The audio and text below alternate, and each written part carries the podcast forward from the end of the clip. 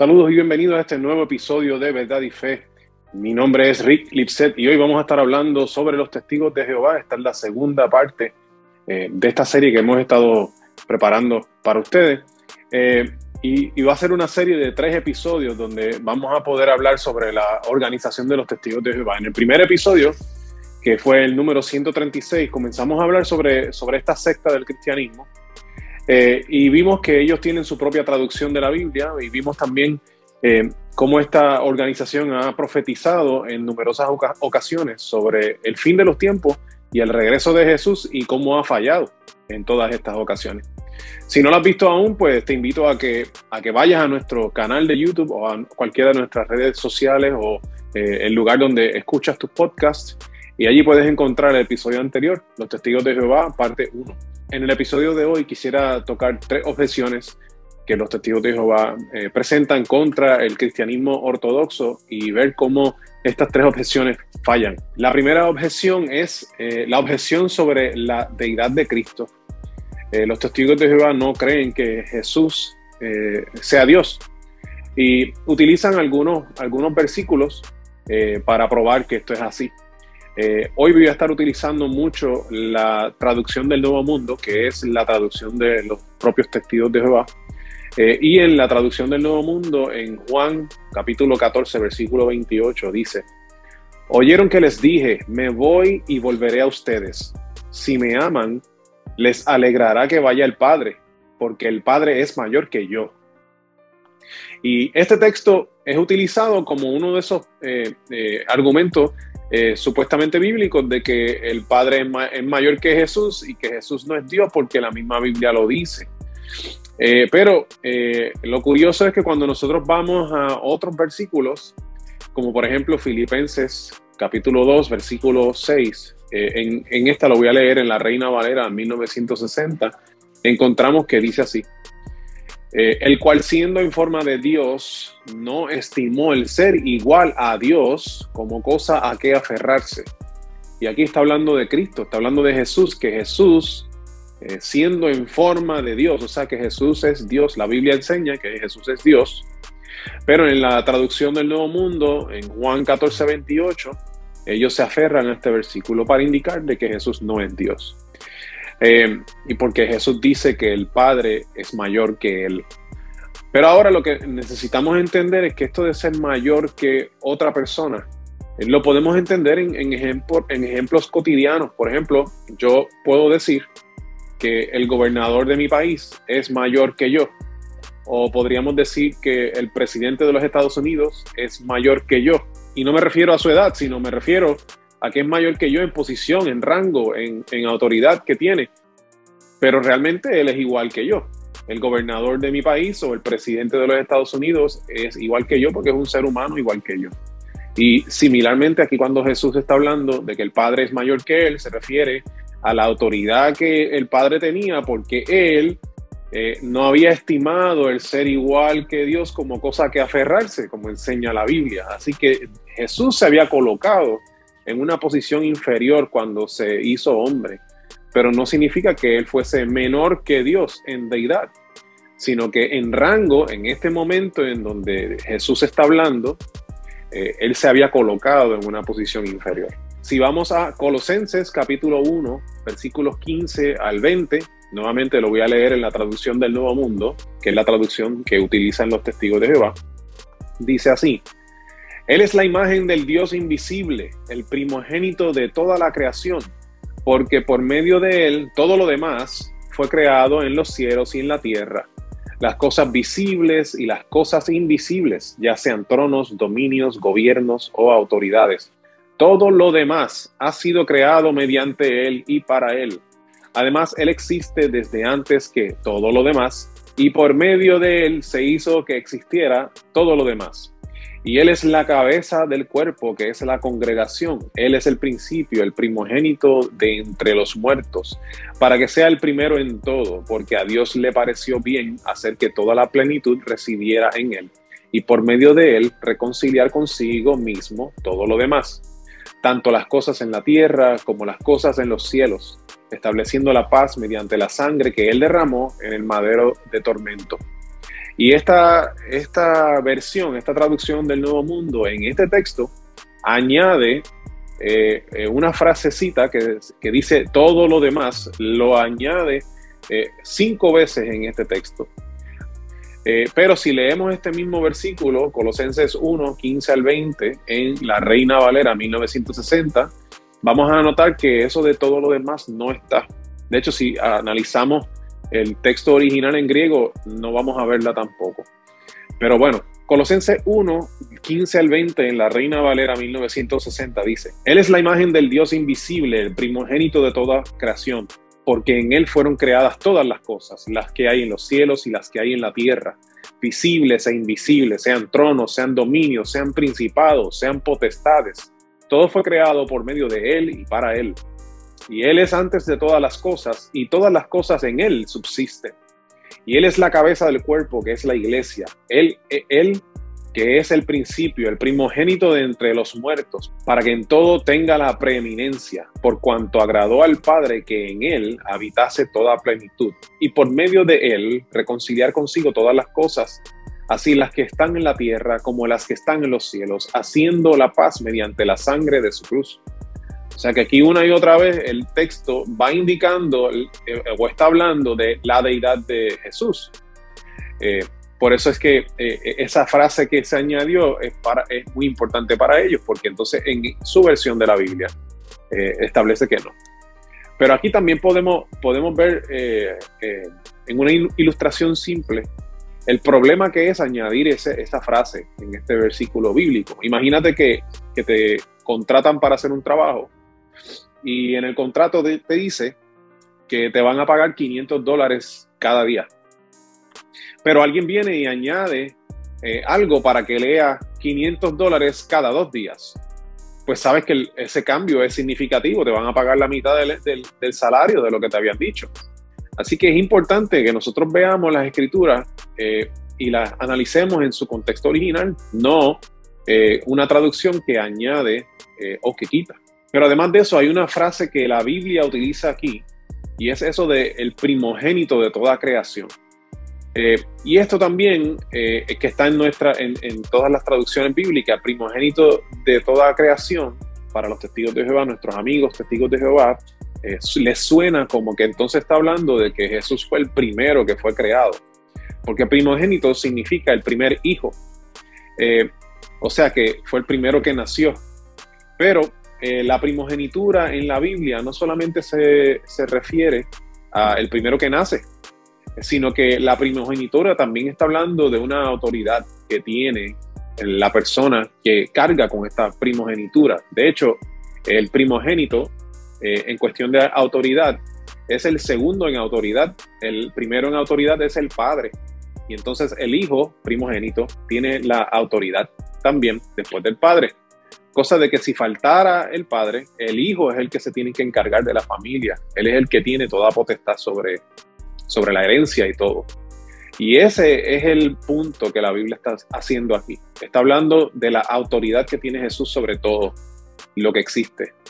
Y si necesitamos eh, un ejemplo bíblico para apoyar esta idea, eh, lo que tenemos que hacer es ir a Salmos capítulo 89, versículo 27 al 29 que está hablando aquí sobre el rey David y leemos lo siguiente, dice así, yo también le pondré por primogénito, el más excelso de los reyes de la tierra. Para siempre le conservaré mi misericordia y mi pacto será firme con él. Pondré su descendencia para siempre y su trono como los días de los cielos.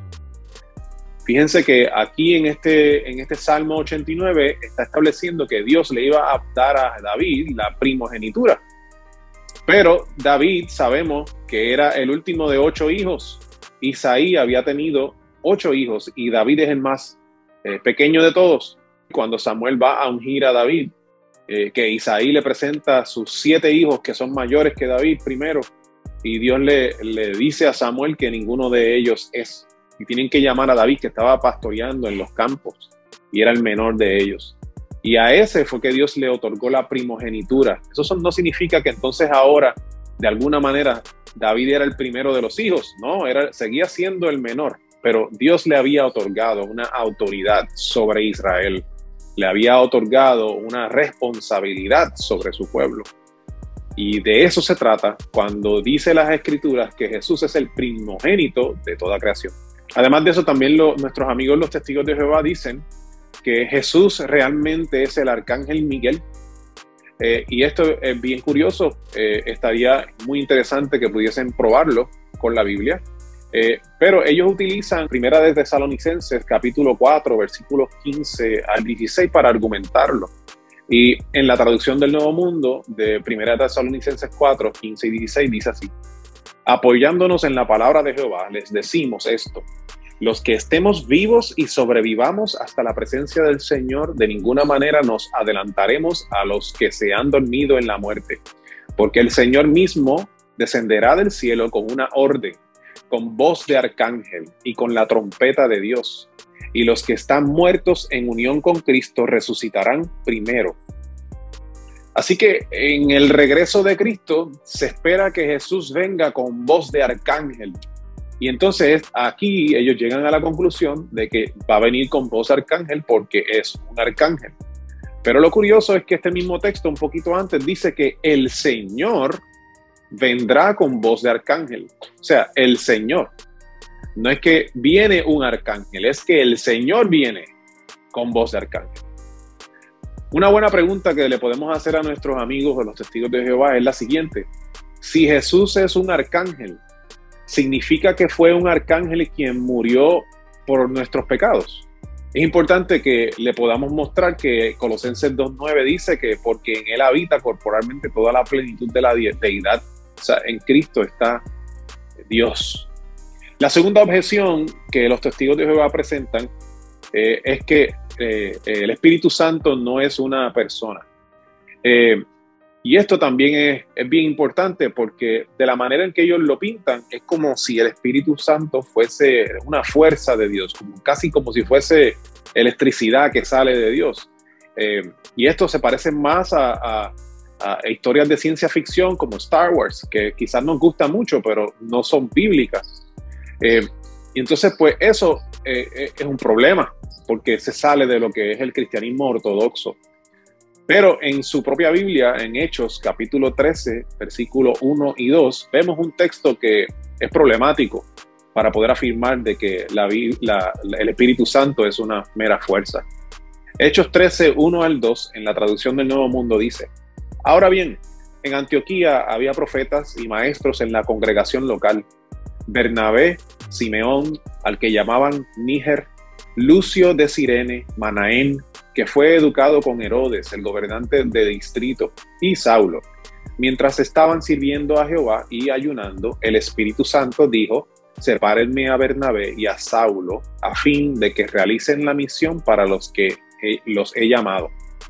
Y ahora yo pregunto, ¿una, una fuerza impersonal puede hablar o puede llamar o puede, qué, autoridad tiene para separar a unos siervos de Dios para sí mismo? Esto no, no, lo puede hacer una mera fuerza. Eh, el contexto de este versículo o de estos versículos están hablando de Dios. Dios es el que está separando a Bernabé y a Saulo para él, no una fuerza. Otro versículo o otro texto eh, bíblico importante para poder analizar está en Hechos capítulo 5, versículos 1 al 5. Nuevamente en la traducción del Nuevo Mundo dice, pues bien, un hombre llamado Ananías y su esposa Zafira vendieron una propiedad.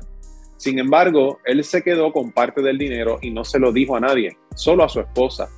Entonces llevó el resto del dinero y lo puso a los pies de los apóstoles. Pero Pedro le dijo, Ananías, ¿Cómo es que Satanás te dio valor para mentirle al Espíritu Santo y quedarte en secreto con parte del dinero del campo? ¿Acaso el campo no era tuyo antes de venderlo? Y cuando lo vendiste, ¿verdad que podías hacer con el dinero lo que quisieras? ¿Por qué planeaste algo así en tu corazón?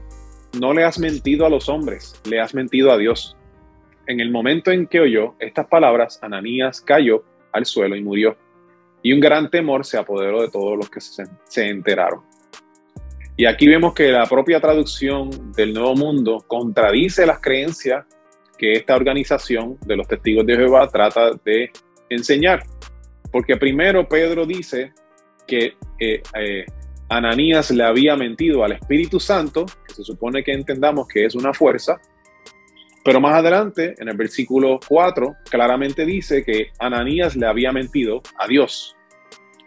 Por lo tanto, la propia eh, traducción del Nuevo Mundo de los Testigos de Jehová, de la Biblia, eh, eh, dice aquí, enseña que el Espíritu Santo es Dios. Hace algún tiempo nosotros hicimos un episodio que se tituló El Espíritu Santo es una persona. Y ahí hablamos un poquito más sobre este tema, así que les invito a que busquen ese episodio anterior y van a tener entonces más información al respecto.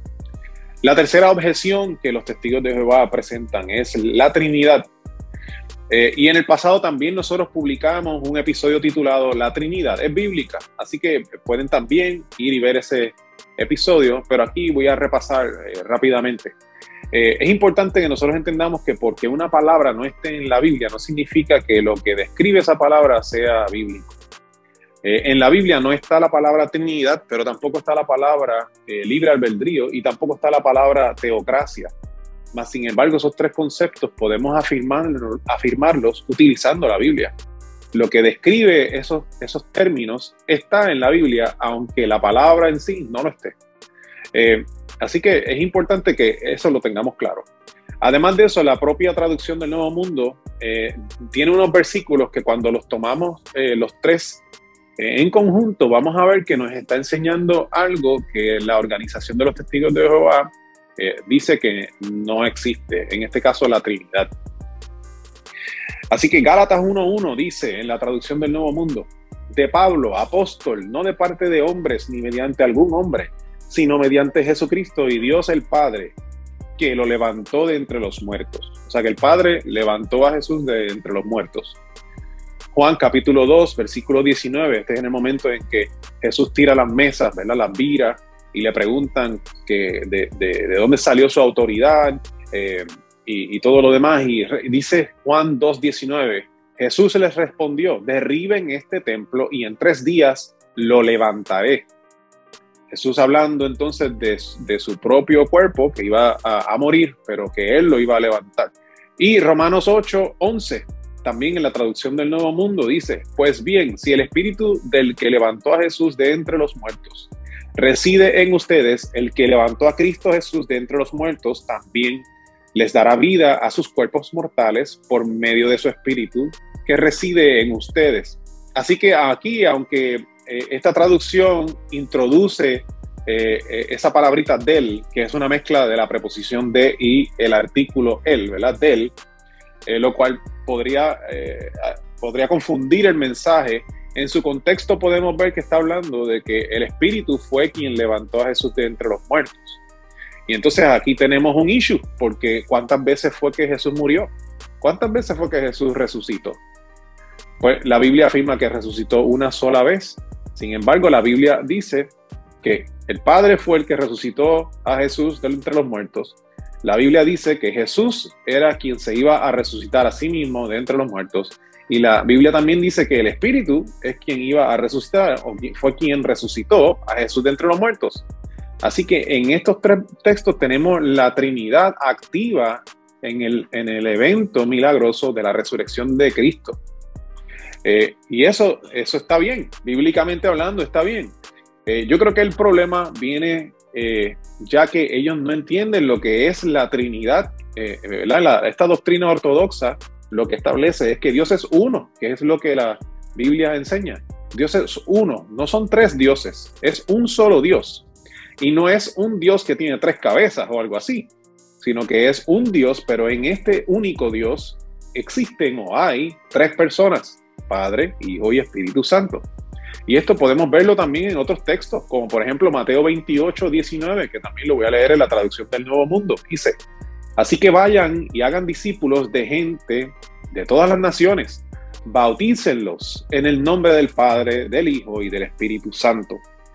Y aquí sería bien extraño que este texto me esté diciendo a mí que en la autoridad en, quien yo, en que vamos a bautizar a las personas sea en la autoridad de Dios, de un arcángel y de una fuerza sería una cosa bien rara. ¿Por qué, no, ¿Por qué no sería en la autoridad de Dios? Después de todo, Dios está muy por encima de cualquier arcángel y obviamente de cualquier fuerza. Así que no hay, no hay por qué bautizar a nadie en el nombre de un arcángel o de una fuerza. No hace ningún sentido.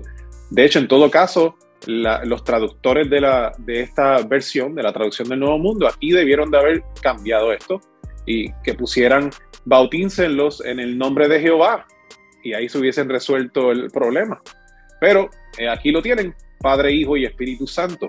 Y la razón de esto es porque la Biblia sí enseña que Dios es uno, pero que el Padre es Dios, el Hijo es Dios y el Espíritu Santo es Dios. Espero que este episodio haya sido de bendición para ustedes. Les veo la próxima semana en la parte número 3 de Los Testigos de Jehová. Mi nombre es Rick Lipset. Puedes encontrar eh, nuestro ministerio en verdadyfe.com. Puedes enviarnos tus preguntas a preguntas.verdadyfe.com. Estamos en las redes sociales, estamos en YouTube y tenemos nuestra tienda de mercancía en verdadyfestore.com, donde pueden conseguir mercancía como esta camiseta que llevo puesta en el episodio de hoy eh, y muchas otras cosas más que estamos ofreciendo allí. Y con su compra vas a estar ayudando a nuestro ministerio a continuar.